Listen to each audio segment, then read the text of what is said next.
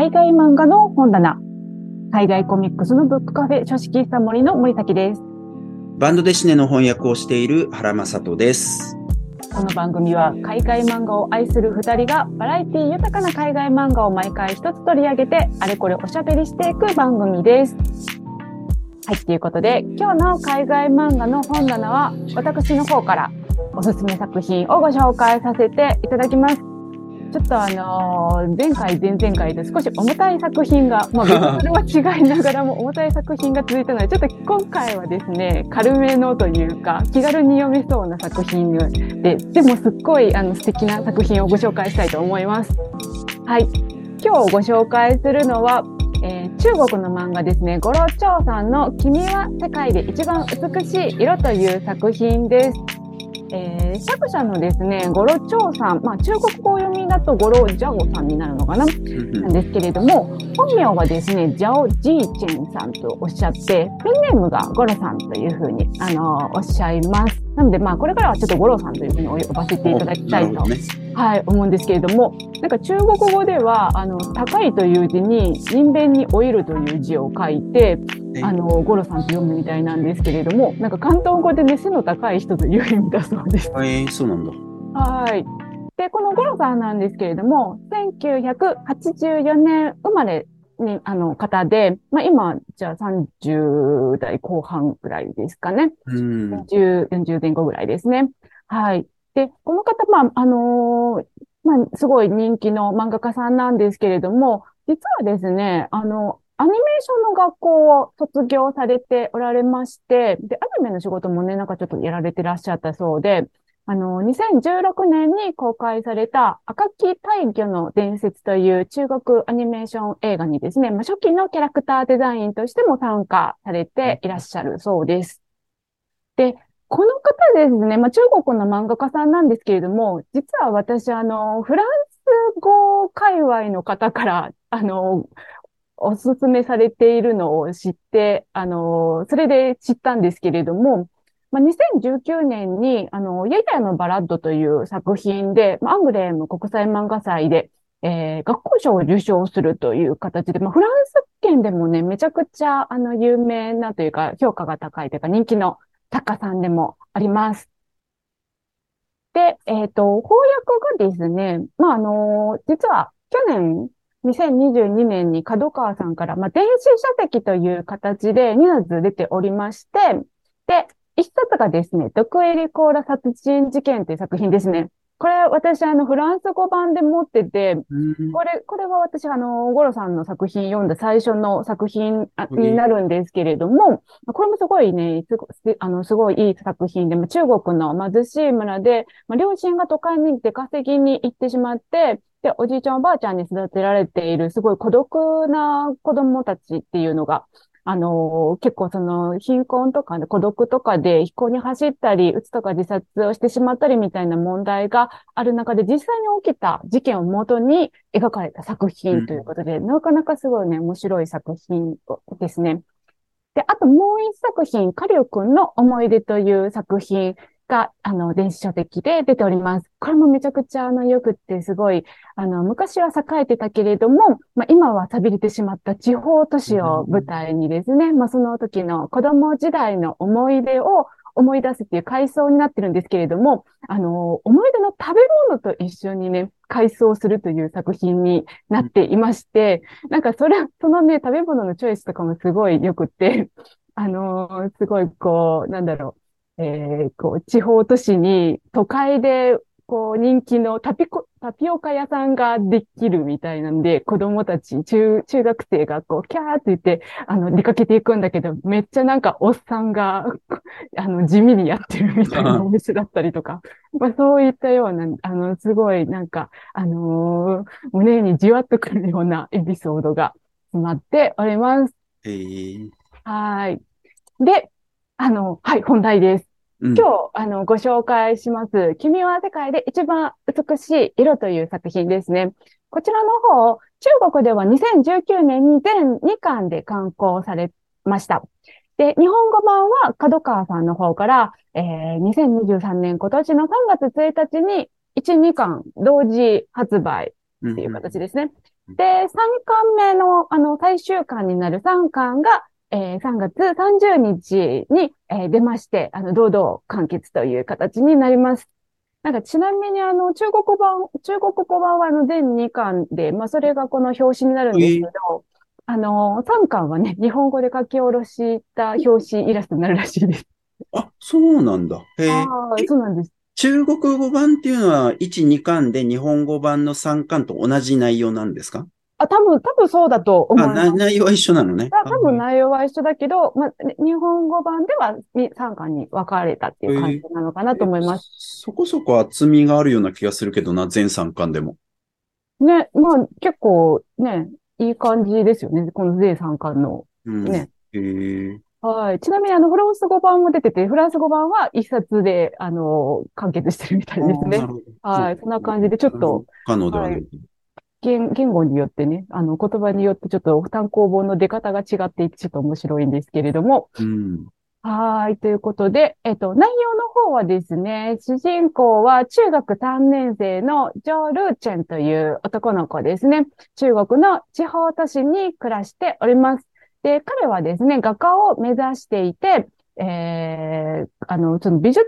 系の学校に、まあ、あの、をに行きたいということで、まあ、あの、画塾とかで、あの、勉強をしているっていう少年です。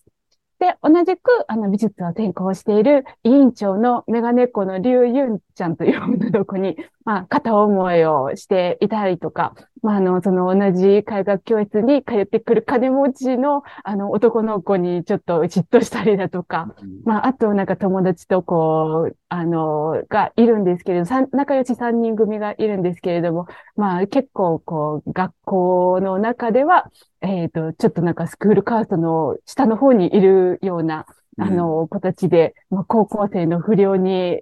いじめられたり、カツアゲされたりしているというような、まあ、そんな感じのですね、中学3年生の男の子の、まあ、青春というか日常を描いた、あの、本当青春漫画という形になっております。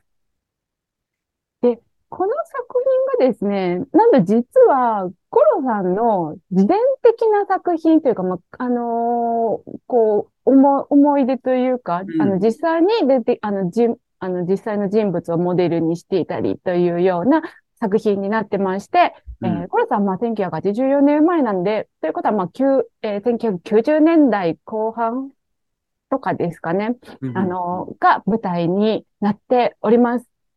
で、まあ、主人公は、あの、あの、画家を目指してて、絵はめちゃくちゃ上手いんだけれども、あの、色を塗るのが苦手というか、着彩が苦手。あのーなんか、こう、色を塗るんだったら、じゃあなんか影の色は、ちょっとグレーに塗ったらいいんじゃないの？みたいな感じになってしまっていて、でも、なんか、それじゃあ、こう、物の色が、な、あの、自然な色にならないみたいなところで、まあ、あの、一緒に、あの、片思いしているですね、えー女の子にこう、いろいろ教えてもらったり、その秘密を教えてもらったりみたいな、まあ、ちょっと甘酸っぱい、でもなんかすごく、えっと、ほろ苦い、あの、思い出が詰まった、えー作品になっております。あもう私ちょっとすごい、あの、感動したんですけど、原さん、いかがでしたでしょうあ、かなるほど。えっと、まあ、3巻のね、一番最後に、えっと、はい。読者の皆様へっていうのがついていて、これだから日本用に作られたテキストなのかなと思うんですけど、ここにね、まあ、自伝的なことであるようなはいちょろっと書かれていたりはしますよね。はい。はい。えー、はい。えっと、まずね、えっと、僕、今回取り上げるってことで初めて3巻一気に読みました。まあ、そもそもさいつい最近出たばかりではあるわけでね。はい。はい。え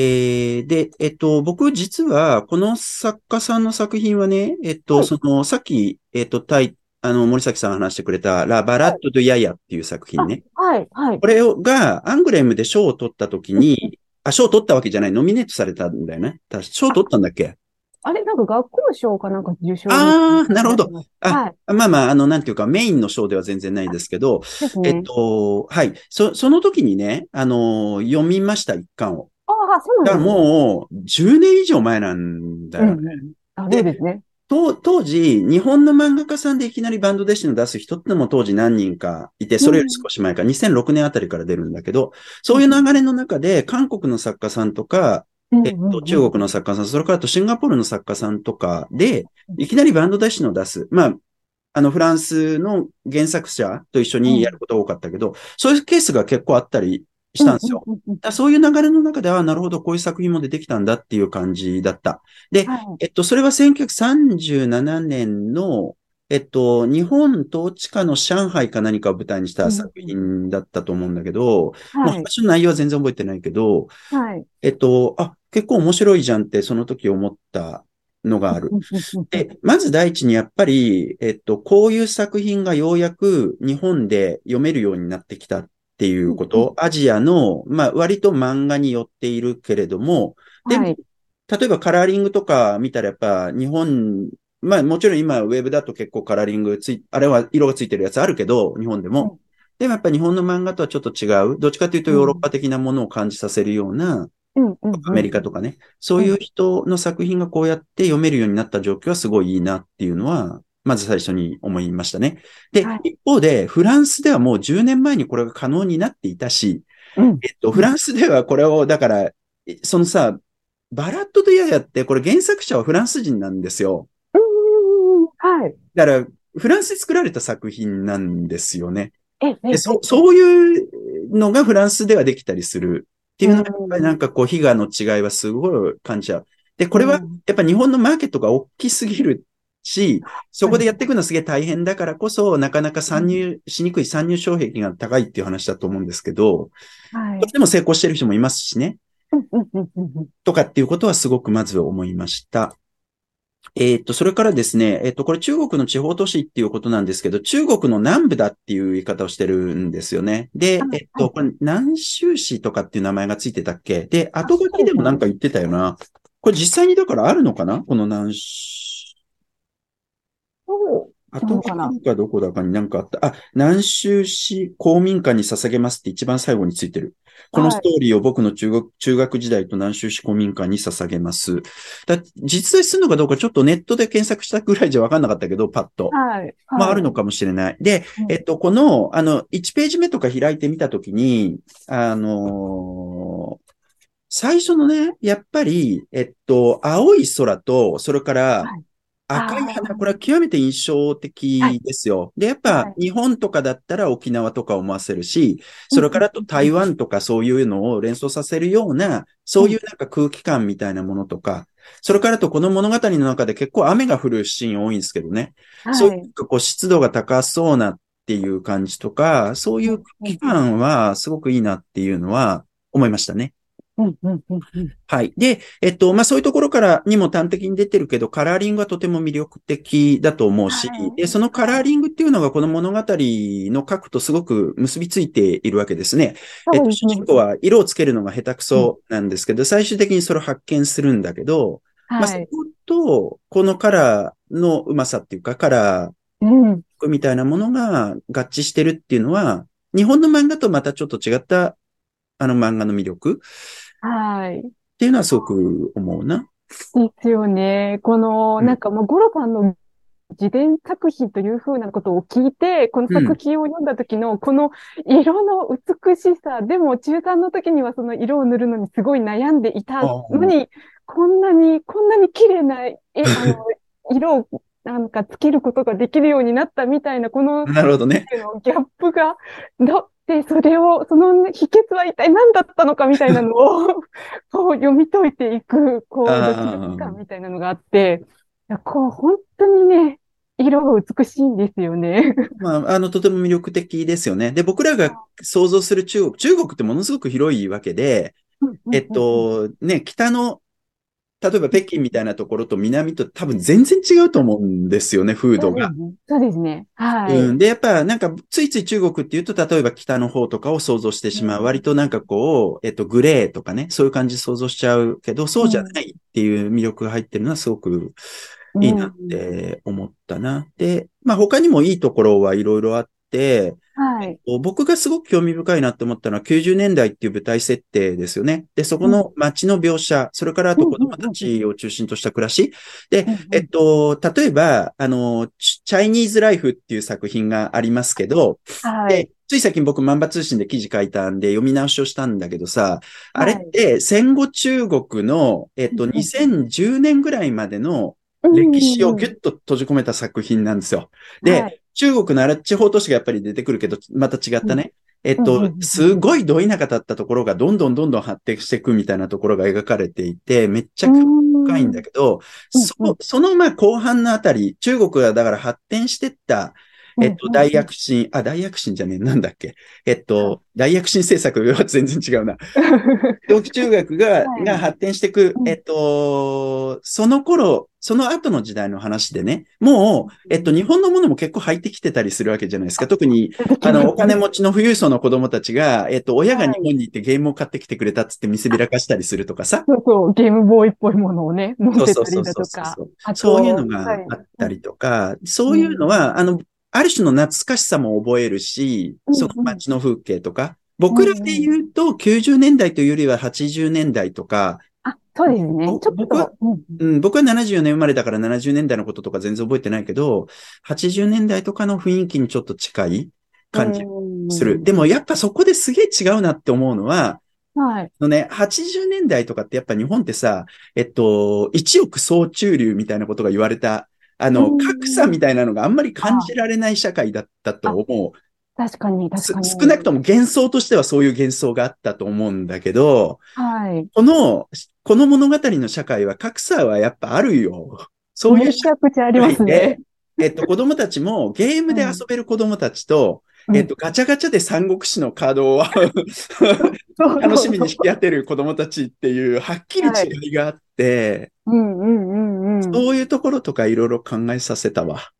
ですね。結構、あの、上流階級と、俺ら庶民たちみたいな感じの、この格差の違いっていうのは、如実に現れてましたね。そうですね。まあそういうところとか、それからあとやっぱり、えっと、まあ海外の漫画だけど、やっぱり日本の漫画の文化圏にあるって言い方がいいのかどうかわかんないけど、まあ割と近しいものも感じさせる。だから、えっと、割と演出とか似てる。絵柄まずすごく親しみやすいし、似てるところもあれば違うところもあったりする。ね。そういうところとかで、その微妙な違いとかって見てたら面白そうなんだけど、えっと、すごく印象的なのは、これ違いというより似てるのかもしれないけど、えっと、そのヒロインの、えっと、リュウ・ユンちゃんでしたっけ？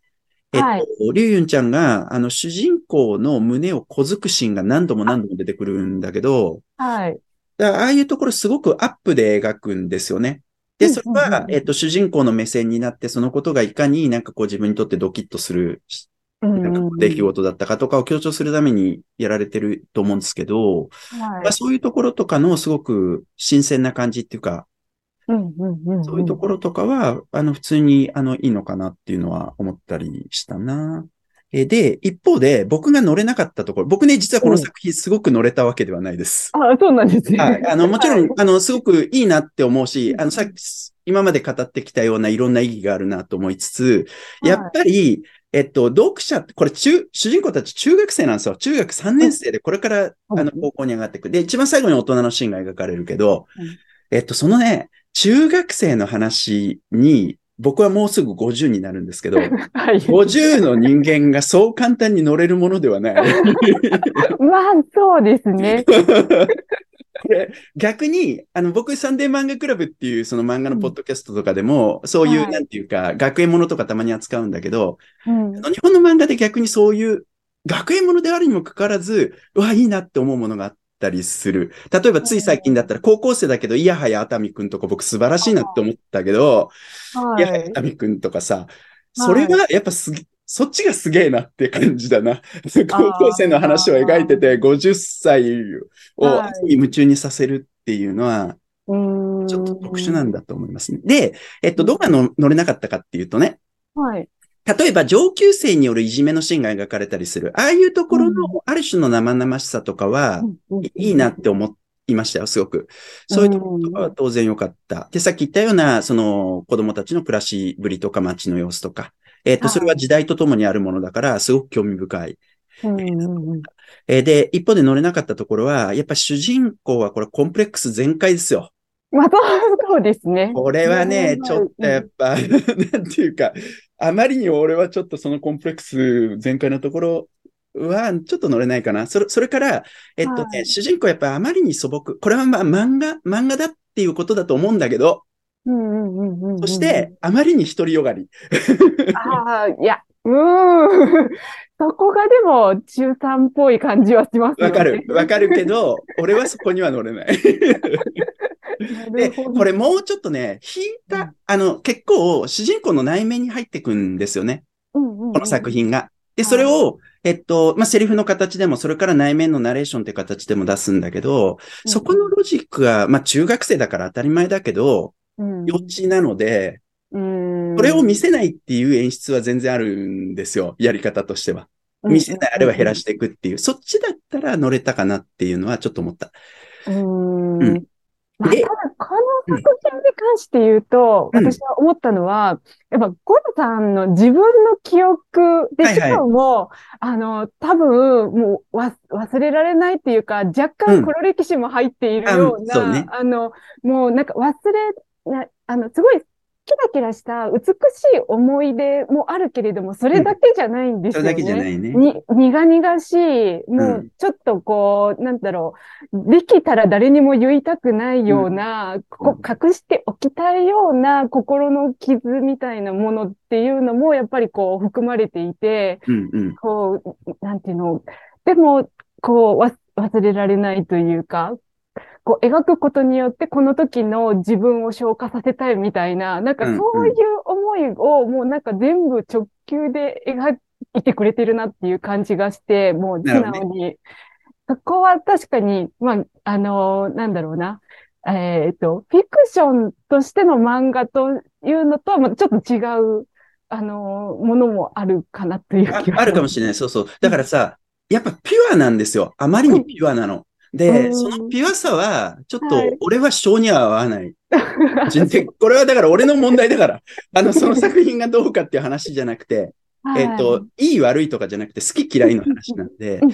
だちょっと俺はそこはそ、で、そこもだからさ、もっとひねった中学生だって世の中にいっぱいいるわけじゃないですか。もっとひねった物事の考え方をする。俺はそっちの方にどっちかっていうと共感するタイプであるっていう話ですね。なるほど。でえっと、ただね、だからそういう、なんていうか、なんつうの、あまりに素朴であまりに独りよが、独りよがりななんかナレーションが出てきたときに、そこを客観視するような視点は第3巻にははっきりあるんですよ。それはだから、大人になってようやく気づくことがあるみたいなことがなんかこう言われたりするんだけど、その頃には気づかなかったけど、みたいな。だからもちろん作者はそういう視点をちゃんと持ってるなって思いました。で、あの、すごく良かったのが、これまあネタバレになっちゃうからセリフは具体的に言わないけど、そのヒロインの女の子が一番最後の方で主人公に言う言葉があるんですよね。その言葉が僕はすごく良かったなって思った。その主人公はすごくコンプレックスがあって、自分はなんか恵まれてない。で、いじいじしてね、なんかこう、絵を描くことやめようかみたいなことになった時に、えっと、そのヒロインの女の子がある言葉を言うんですよね。で、そのことが、まあその瞬間、中学生の彼はそのことに気づいたかどうかはわからないけど、でも大人の彼はおそらくもう気づいているっていう、そのことを言ってて、そういうところはすげえ良かったかなっていうのは思いました。全体的にはこんなところかな。ああ、なるほど。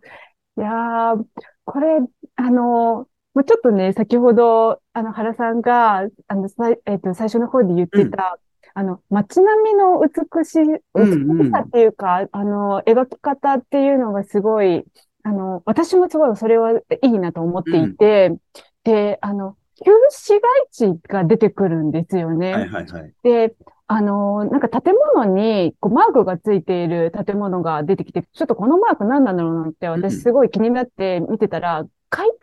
するときのなんかマークがつけられてて、まあ、あの、多分もう、こう、なんだろう、区画整理みたいな感じで、うん、あの、変えられていく。もうさ、先ほどおっしゃってた本当にあの、えっ、ー、と、こう、急成長していく中でどんどん変わっていく、ま、街並みとか、なんかそういうのをね、描いているみたいなところもあると思うんですけれども、なんかその街並みとかがすごいいいなというふうにも思うし、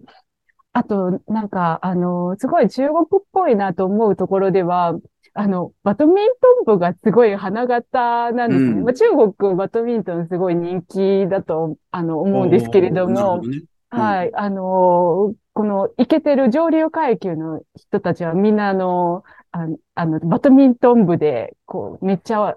みんなからキャーキャー言われているみたいな、うんなんかそういうようなところとかもすごい、ちょっとまあ中国っぽいし、なんか、あの、また日本とは違う感じですごいいいなというふうに思ったりもしそうねました。。あの、中国の作品で言うとさ、なんだっけ、ちょっとタイトルうろ覚えだけど、SQ でしたっけ？あ、はい、SQ。はい。SQ っていう作品がね、何年か前に角川だったかな、から出て、で、あれ一巻しか出てないと思うけど、うんうんうんうんあそこでもやっぱりなんかこう、日本、すごく日本的な暮らしみたいなのがそこに描かれていたけど、やっぱり日本とすごく違うところもあって、うーんいいと思ったんだよね。例えばなんかこう、中国の国旗が形容されててあさ、あで、そ、こ、それを雨が降ったから、あの、取りに行く、あの、男の子が、しまいに行く男の子がいて、それがだから愛国心の発露だみたいな、絶対日本では描かれない、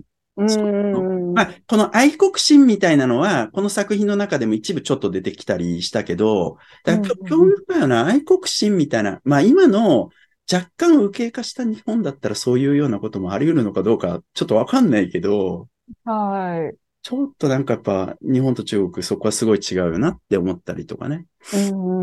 んあの、そういう違いで言うと興味深かったのは、あの、最後の方で実、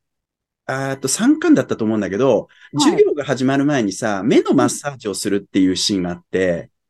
えっと、これ授業前に目のツボを押すんですよね、みんながう。ん先生が、あの、率先する形で。え、こんなんやるんだと思って。こう、これどうな、どうなんですかね？中国で一般的なのかどうなのかはわかんないですけど。ああ、でも、たと、ちょっと変えたら日本でもありそうじゃないですか。小学校、うん中学であるかどうかわかんないけど、小学校とかで、うんえっと、まあ、体操みたいなものだったら当然あるしさ。だからなんか若干バリ、そういうののバリエーションでしかないような気がするんですけど、それでも興味深いなとはやっぱ思ったな。うーん。あとなんか、あの、なんだろうな。すごいリアルなんだけれども、例えば、あの、不良が出てくるじゃないですか、高校生の。あの不良がなんか、いつもレモンティーを飲んでるみたいな、なんかそういねうエピソードとか、なんかこう、な、なんて言うんですかね。すごいじわ、じわじわ来るんですけど。じわじわじ来る。じわじわそうか。ままあ確かに、ある種のリアリティはあるような気がするし、あの、うんお、なんつったらいいんだろうな。あの、ぼ、僕も例えばさ、小学、小中、はい。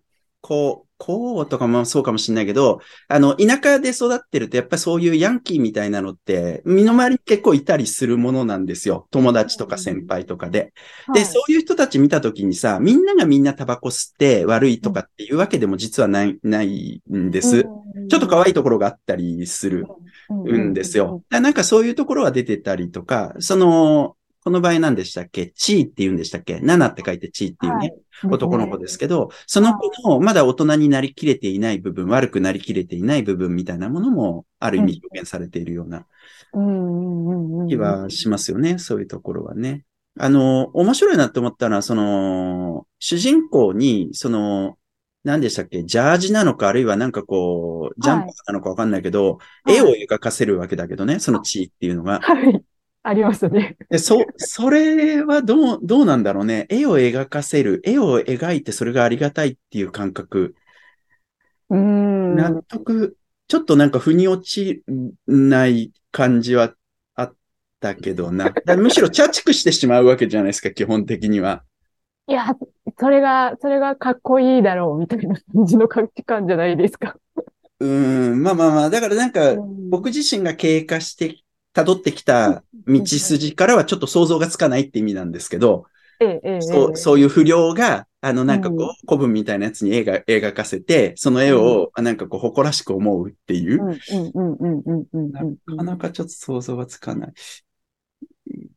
そうね。まあでも、ある、ありはありなのかな。ですね。いや、なんかその、ちょっとなんて言うんですかね、外し感みたいなところが、私、個人的にはなんか、可愛らしいし。ああ、なるほどねなるほどね。なるほどね。そうなんです。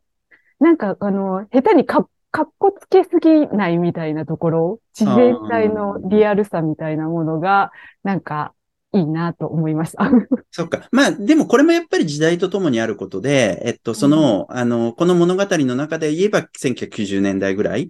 ていう、そういう価値観があったのかもしれないし、それが2010年代とかだったらもう全然違うのかもしれないし。うん、それはそうですね。確かに。うん、この時代だからこその、あのー、描き方みたいなところあると思いますね。うん、うん、うん。そうですね。それはそういう感じなのかなって思ったな。あうん。なので、まあ、やっぱ、誰が読むかによって結構変わってくるのかなって思った作品ですね。あの、大人が読んだ時にハマれるのかどうかとかさ。うん。若、まあ若い人がどれぐらい読むのかもちょっとよくわかんないけどね。案外値段も高いんで、うん、まあ。一冊1200円。これ、海外漫画基準で言ったらもちろんすごい安いんですけどね。オールカラーでこの値段っていう、ねはい、そうですね。うん。まあでも、個人的にはゴロさんの作品が去年まあ2冊出て、それ電子書籍でしか出なかったので、それを、あの、ちゃんとこう、カラー、あの、こういう、えー、フルカラーの単行本で出してくださって、しかもやっぱりこの作品、すごい色が重要というか、そうですね。色彩の美しい作品なので、またちょっと電子だと見え方も違うし、うん、これを紙の単行本で出してくださったのがもう本当にありがたいというか、嬉しいというか、そこ、そこは本当にあの出版社さんありがとう、角川さんありがとうって感じです。そう、そうね。だから僕自身は海外漫画の翻訳出版に関わってる人間なんで、えっと、売れるっていう見込みがないとやっぱなかなかやれないんですよ。そこはそういうなんか感触をつかんでらっしゃるのか、例えば電子書籍で2つ出してみて、実感があってこれ紙でもいけるっていう風になったのか、それとも、あの、えっと、ウェブトゥーンとかの、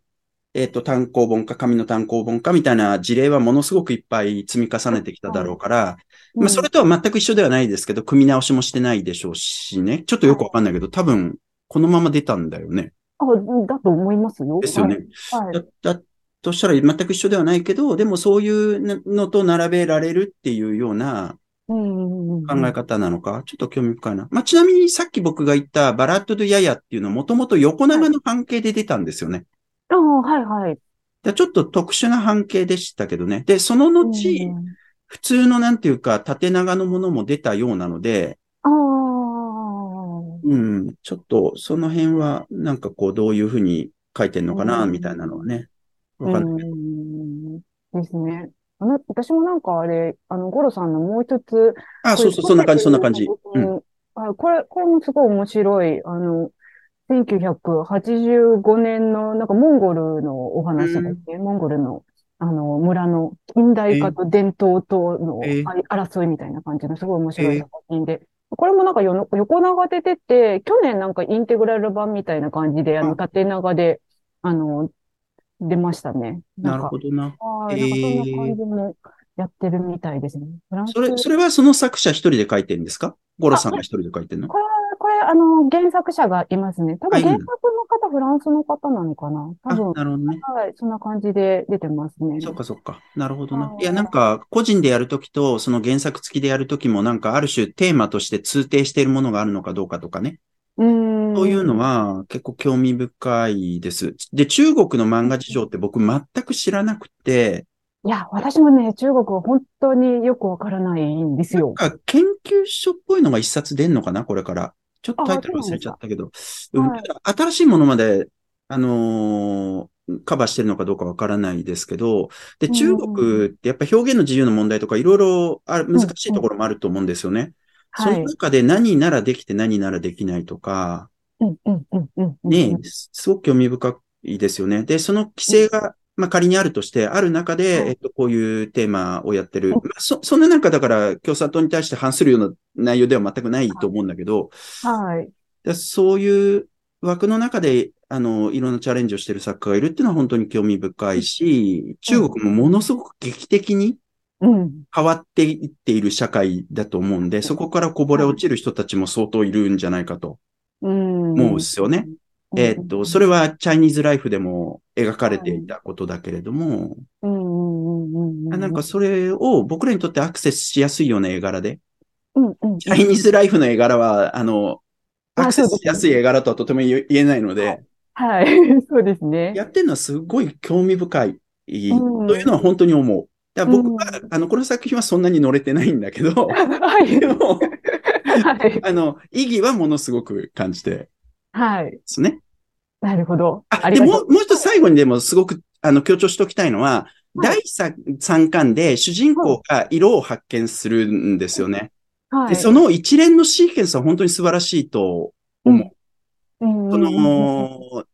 バス、あ、バスのシーンじゃねえな。ヒロインとはい。学校、あ、すあの、黒板に絵を描くっていうのが何回か出てくるんですけど。はい。で、一緒に共同作業それやって、で、そこである種の啓示というか発見があって、そこから一緒に帰るっていうところ。